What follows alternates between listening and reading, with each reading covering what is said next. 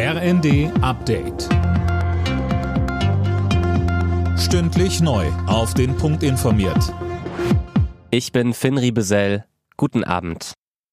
Zum zweiten Mal hat Kanzler Scholz vor dem Hamburger Untersuchungsausschuss im Cum-Ex-Skandal ausgesagt.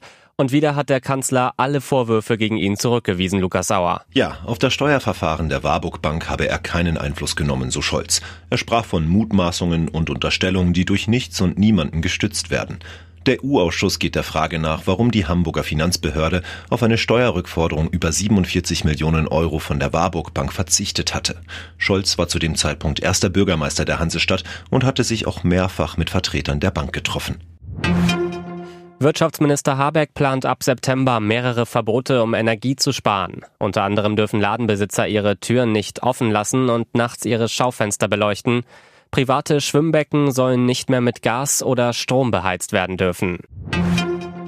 Cannabiskonsum und Autofahren ein Thema, das immer wieder für Debatten sorgt. Der Deutsche Verkehrsgerichtstag in Goslar hat jetzt empfohlen, den THC-Grenzwert im Straßenverkehr zu erhöhen.